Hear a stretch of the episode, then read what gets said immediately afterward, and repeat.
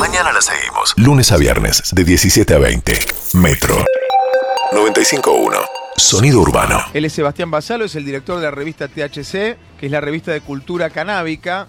Eh, sí, porque en el faso. Vamos a ver de qué se trata esto de lo medicinal, que además ya está aprobado desde hace un tiempo, para los que no lo saben. Pero bueno, ahora estamos hablando de producción con fines medicinales, pero industriales. O sea, se va a poder producir, se va a poder exportar, supongo, vender, etcétera.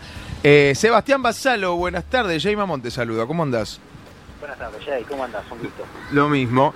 Este, bueno, el, nada, la- lo que queríamos primero es preguntarte eh, si, si hay una diferencia entre el cannabis. Una vez alguna experta en este tema me decía, no hay diferencia entre el medicinal y el recreativo. El cannabis es uno solo. ¿Me podés decir cómo es eso o cómo la ves vos? De una, coincido con la, la experta esa que consultaste. El cannabis es uno solo. Sí. Ah, más, no es, es una sola planta, tiene un montón de variedades diferentes. Ah. Estas variedades tienen efectos diferentes, por eso para algunas patologías sirve más una cepa que otra cepa. Es más sutil o tiene más eficacia en un caso que en el otro, pero en, en general estamos hablando de la misma planta. La única Claro. diferencia. Bueno, de, de hecho... eh, lo recreativo y lo medicinal sí. es pura, para que, para que lo entiendan los oyentes, es pura y exclusivamente una concepción moral. Bien, la misma planta que te mejora, Ah. que le mejora el ánimo a una persona que está haciendo quimioterapia y por eso se la recetan, le mejora el ánimo a cinco pibes que están en una ronda. La única diferencia es eh, hasta dónde nos permitimos estar mejor. ¿Qué quiero decir? El que está, el que está, eh, a- a- se permite que una persona que está mal se pueda sentir mejor. Ahora, cuando alguien está bien y quiere sentirse mejor de lo que está, ahí entra a jugar una cuestión moral y por eso se elaboran esas categorizaciones entre Esas recreativo- diferencias, claro. entre el recreativo, que es el que, que se quiere sentir mejor estando ya bien, y el medicinal, que es el que está mal y quiere sentirse mejor. Hay algo muy importante que dijiste, que tiene que ver con las distintas cepas en cuanto a lo medicinal. Si Claro. yo lo tomo en cuestión, no sé, de químicos, de, de pastillas, y no sé, mi, mi nene le duele la cabeza y yo voy y me compro cualquier cosa, ¿sería más o menos lo mismo que no, que no poder eh, diferenciar qué cepa viene mejor para cada dolencia, para cada situación, o no? Exactamente, básicamente eh, eh, te vas a perder de poder usar las potencialidades de una planta para, que, para, para tratar determinada patología por no estar usando la, la cepa correcta. O en otro caso, por ejemplo, vas a, dos cepas que sirvan para una misma patología, pero que una tiene la característica de despertarte, de, ser, de tener un efecto más activo y una de relajarte, de tener un efecto más para irte a dormir. Si tu problema, además de tener un dolor, es que padeces de insomnio y estás usando una cepa que te calma el dolor, pero que te pone manija, y no vas a poder solucionar el Claro. insomnio y te vas a per- y, y vas a decir, che, no me está sirviendo porque no me permite dormir. No, Total. por ahí no estás usando la cepa correcta. ¿Qué diferencia hay entre eh, lo que ya está aprobado, que es el cannabis para uso medicinal, y este, este impulso de esta ley? Si podés así ampliar para los oyentes y un poco conceptualizarlo. Dale, de una. Lo que se aprobó en la ley de cannabis medicinal es la autorización a que las personas puedan hacer uso del cannabis como medicina. No es poco porque es- eh, implicó un quiebre entre un Estado que vino diciendo durante décadas el cannabis es una planta mala, fabricada por un ogro en una cuba oculta para, para dañar a nuestra juventud, a un Estado que pasa a decir el cannabis es una planta con propiedades medicinales. Eso implica un cambio cultural histórico. Sí, ¿bien? claro. Además de ese cambio cultural, en la ley, el Estado, en la- esta ley de cannabis medicinal, dice el cannabis hay que investigarlo, fomenta que el cannabis se investigue y además dice las personas tienen derecho a acceder al cannabis medicinal. Bueno, esa ley fue muy incompleta porque no terminaron de reglamentar bien cómo las personas pueden acceder a eso. Claro, o sea, yo voy a la farmacia, no puedo comprar. Exacto, hasta, No. hasta la reglamentación que hubo en, en diciembre pasado no podía. Luego la reglamentación de diciembre pasado, el Estado agarró y, y fijó pautas concretas para poder acceder al cannabis y dijo, ok, vas a poder comprarlo en farmacias, pero a su vez también vas a poder cultivarlo en tu casa, Mm. vas a poder pedirle a otro que te cultive, en lo que se llama modelo de cultivo solidario, algo muy popular en Estados Unidos y Canadá, y también vas a poder obtenerlo de una organización social siempre que te lo entregue gratuitamente y no te cobre por ello. Ahora, ¿qué diferencia hay para responder a tu pregunta entre esto, que fue un gran logro en diciembre pasado, que Sí. todavía falta que se complete, porque Claro. el gobierno nos debe ese registro donde se pueda anotar la gente en Internet con una receta médica para poder cultivar en su casa de manera segura? Esto es una deuda del gobierno, digo que lo estamos esperando eh, eh, ansiosamente desde diciembre pasado que eh, se, re- se volvió a reglamentar la ley. ¿Qué diferencia hay entre esto y la promoción de la industrialización del cannabis? Bueno, que para, las- la- que para el acceso comercial eh, al cannabis medicinal, para estas formas que no son el autocultivo o el cultivo solidario, alguien lo tiene que producir. Claro. Y para producir el cannabis medicinal o otros derivados del cannabis que no son me- medicinales, eh, eh, eh, entendamos para el que está escuchando que El cannabis en la planta tiene sustancias activas en las flores de la planta hembra que sirven para usos medicinales, pero después la planta tiene tallos, bien, por ejemplo, que tienen fibra, que es muy útil para fabricar un montón de productos, desde telas, bien, hasta hoy se hacen hasta carcasas de aviones, bien, con la fibra de la planta del cannabis. Eso llamo a productos industriales que exceden lo medicinal. Bueno, todo esto genera mucha fuerza de trabajo, genera muchos puestos de trabajo y genera una industria que le permite al Estado recaudar mucha plata a nivel impositivo. En Estados Unidos, solo en el año 2019 se crearon 300.000 puestos de trabajo registrados en la industria del cannabis. Esto es lo que se llama la industrialización, todo el proceso que está detrás de estos productos medicinales que ahora la gente va a tener derecho a acceder, por ejemplo, a través de una farmacia. ¿bien? ¿Quién los produce? Eh, ¿Quién está detrás de eso?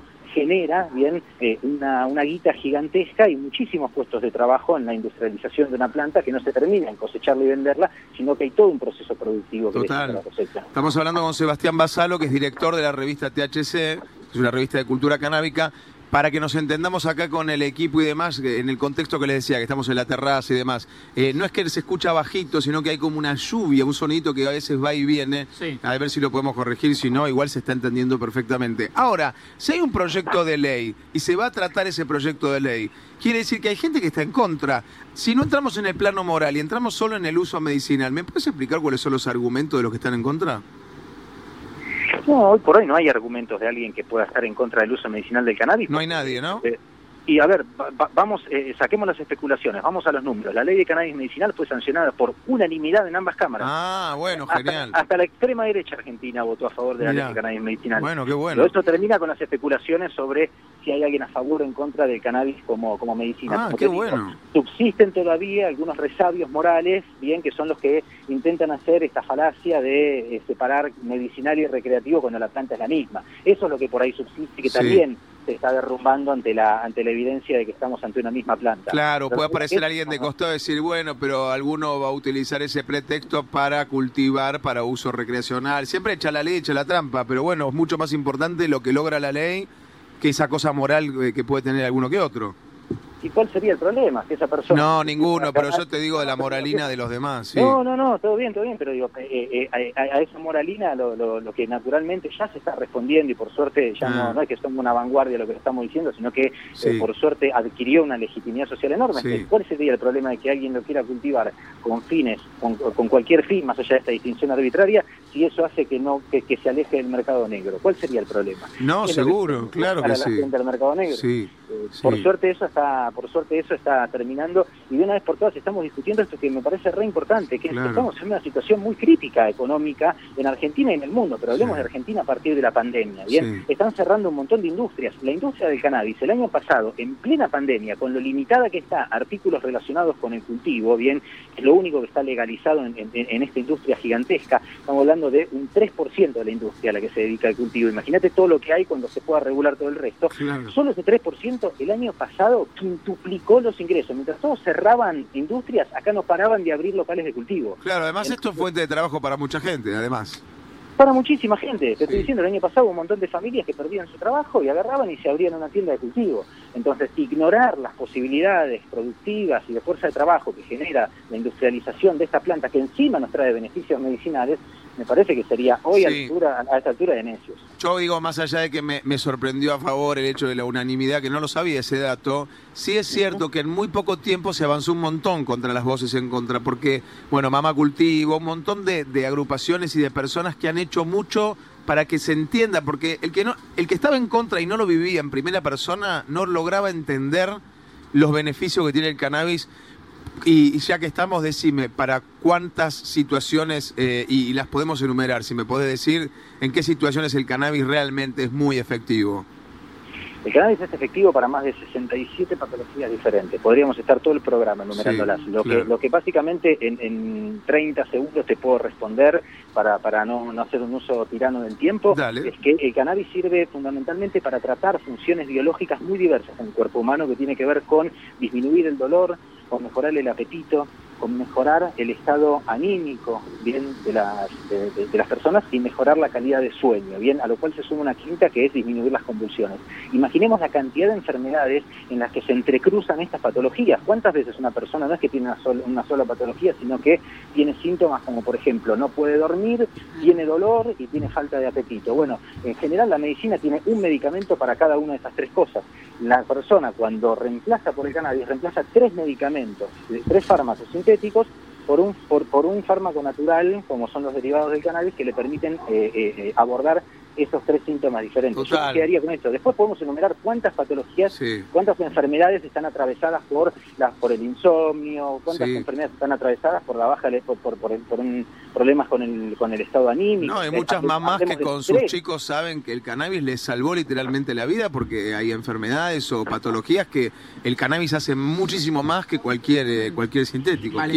y hablemos, hablemos de enfermedades más comunes, el, estrés, la ansiedad. No sabes cuánto creció el uso de cannabis durante la pandemia, personas que estaban encerradas en sus casas, padecían de depresión, de estrés, de ansiedad, y encontraron en el cannabis una herramienta para amainar eh, eh, esas, esos síntomas. Te hago una consulta, te una consulta breve, eh, porque el cannabis está directamente vinculado a fumarse ¿no? Un, armado, lo que sea. Pero ¿cuáles son los distintas, las distintas maneras del consumo del cannabis medicinal? ¿no? Porque están el aceite, la tinta de cannabis, pero la verdad que yo me pierdo ahí un poco cuáles son, y seguramente la gente también debe querer saber cuáles son las distintas formas de consumir el cannabis de manera medicinal. O por lo menos para hacerlo no, tan extenso, ¿cuál es, ¿cuál es el más común? ¿El aceite, las gotitas? no, no, te cuento, a ver, el cannabis lo podés, lo, el cannabis lo pones, por un lado básicamente inhalar, lo podés inhalar fumándolo o usando vaporizadores, que son como nebulizadores que hacen pasar vapor por las flores para no prenderlas fuego y no combustionarlas, que es básicamente el problema de fumarlas.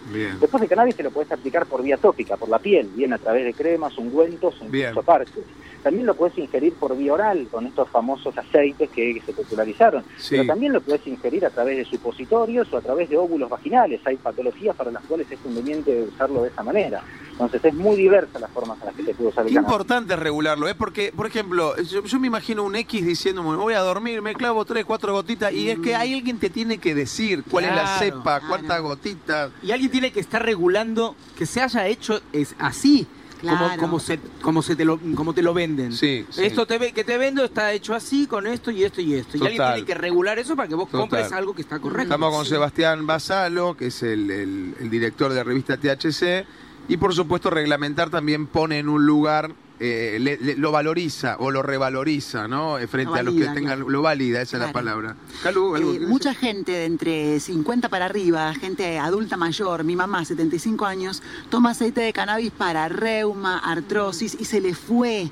Y otra gente también compró por recomendación de vecina, amiga, amiga, amiga, gente grande, 80, 75, y muchos de ellos dijeron, no me funciona, ¿por qué? Y era aceite de oliva. Ojo, porque ah. sin regulación también hay mucho fraude. Claro, claro así, ¿no, Sebastián?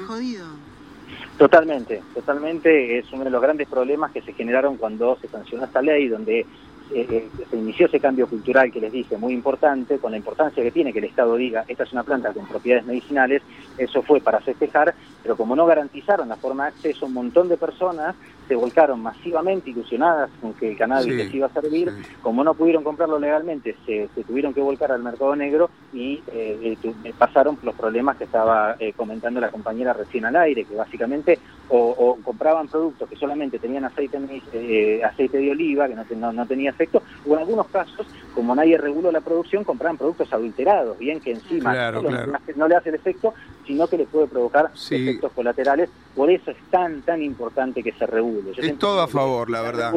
regulación es un estado presente, es un estado que dice cómo tienen que hacerse las cosas. Vos cuando vas a comprar salsa al supermercado, estás tranquilo, porque detrás hay un organismo que te dice que, controla que esa salsa que vos comprás no esté podrida. Entonces, esa es la importancia de regular. Regular no es legalizar a la marchanta, no es eh, eh, eh, anarquía. Anarquía es lo que ocurre cuando no regulás. Cuando Exacto. hay un Estado presente que ordena y que controla. Sebastián Basalo, director de la revista THC, te agradecemos mucho este contacto por iluminar este y bueno, ojalá siempre se sigan dando pasos a favor, porque es una planta muy noble, muy noble. Bueno, gracias Sebastián.